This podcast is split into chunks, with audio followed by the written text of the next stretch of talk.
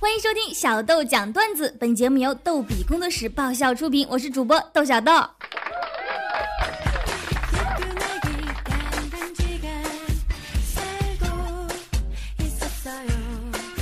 今天早上，小豆去上班，在小区里走着，忽然后面窜出一个小萝莉，三岁左右，背着书包往小区门口一通跑，貌似啊是去赶校车。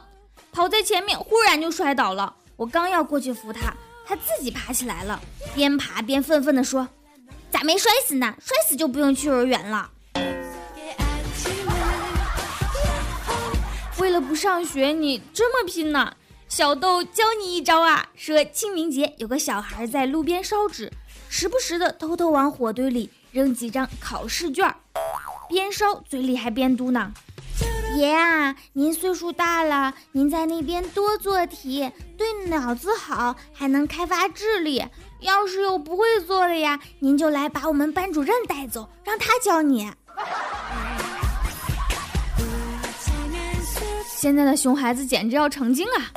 小七也遇到过熊孩子。那天，小七去菜市场买菜，看到了邻居阿姨领着儿子在买菜。阿姨说：“哟，小七来买菜呀？”小七说：“是啊，买点韭菜包饺子吃。”邻居阿姨又说了：“哎呦，真是绝种好男人呐！”然后对儿子说：“你这孩子太不懂事了，见到叔叔也不打招呼。”那熊孩子赶紧说：“叔叔，叔叔，吃韭菜好吃韭菜壮阳呢。”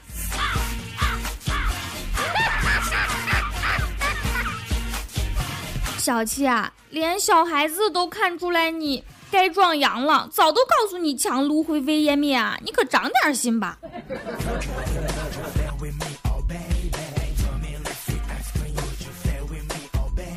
说到吃，小七可是我们工作室的超级大胃王。有一天，他吃饭又吃多了，在公交车上忍不住连着打了三个响嗝。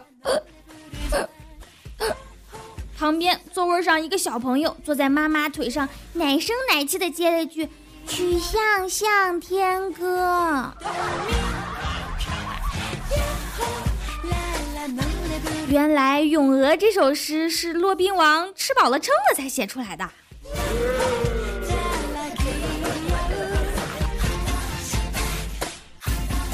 有个朋友家里来了熊孩子。把他的房间翻了个底儿朝天，各种限定手办啊什么的都破坏殆尽。要知道那些手办美女可都是他老婆啊，漫漫长夜都靠手办来度过啊。现在都被熊孩子弄坏了。可是那朋友回来看到以后啊，并没有骂孩子，而是把他带到了钢琴前面，让他叮叮咚咚的弹了一阵子，然后跟他父母说：“你这小孩很有弹钢琴的天分啊。”于是这个孩子就再也没有假期了。新技能 get，你让我没老婆，我让你没时间找老婆。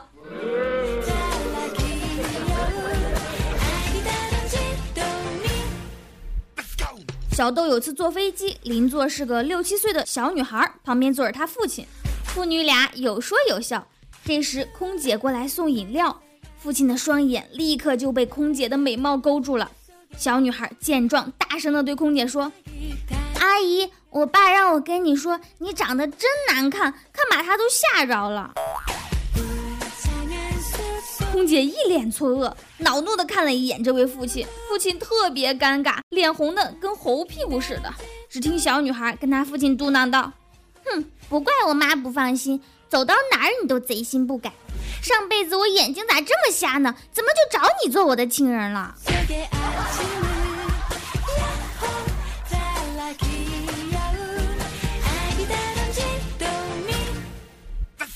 有个小男孩不好好学习，他妈妈就教育他，他不但不听，还跟他妈顶嘴，把他妈气坏了。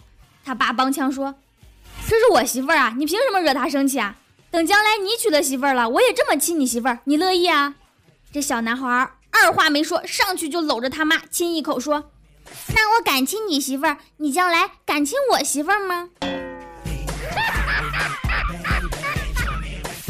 这个嘛，这个就看你孝不孝顺啦，你懂。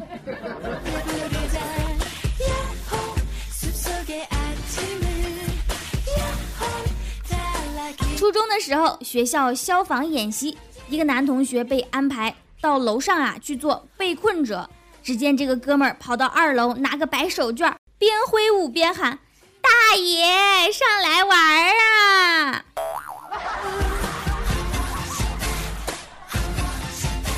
还是初中的时候上生物课，老师问我们这个细胞分裂后个数加不加倍？第一个同学说不加倍，第二个同学也说不加倍。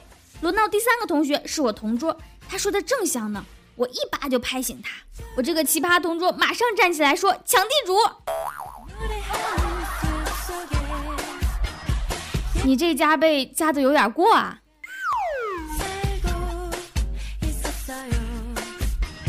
本期小豆讲段子就到这儿了，我们每周二、四、六定期更新，更多搞笑内容请添加微信公众号“轻松视频”，账号就是“轻松视频”的全拼。如果您有搞笑的段子，欢迎投稿，直接发送到微信“轻松视频”就可以了。谢谢大家，下期再见喽，么么么。